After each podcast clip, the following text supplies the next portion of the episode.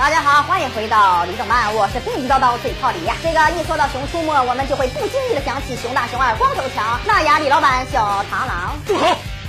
无耻老贼！这个说到李老板呀，大家都知道他是个剥削光头强的坏老板。虽然挣了很多的钱，但是大家都怀疑他是剥削工人致富的。不过有件事情要告诉大家一下，不是否定李老板的剥削呀，否定的是他有钱。其实，在熊出没当中，李老板的财力根本算不上是有钱呐，因为真正有钱的富豪是以下的几位，李老板跟他们比起来，那简直是冰山一角，一点皮毛而已。首先是这个马戏团老板，马戏团老板出场于《熊出没之熊心归来》大电影，就像李老板一样，这个马戏团老板是这部大电影中的大反派。那么问题就来了，为什么《熊出没》中的老板都是反派呢？因为有钱呀。男人有钱不变坏，母猪上树变妖怪。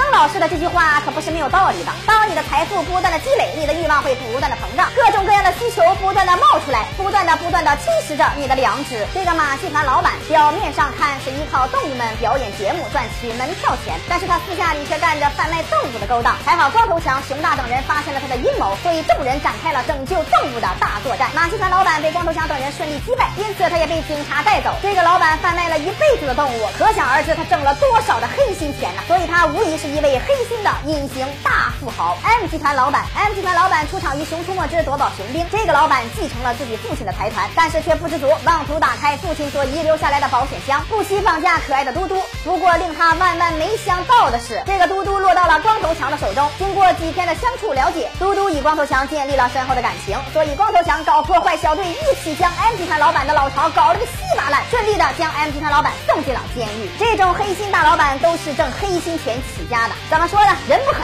站不稳。想要挣大钱，那就得心狠手辣了。别动漫每天十一点半和四点半都有更新，不要错过精彩节目。咱们下期再见。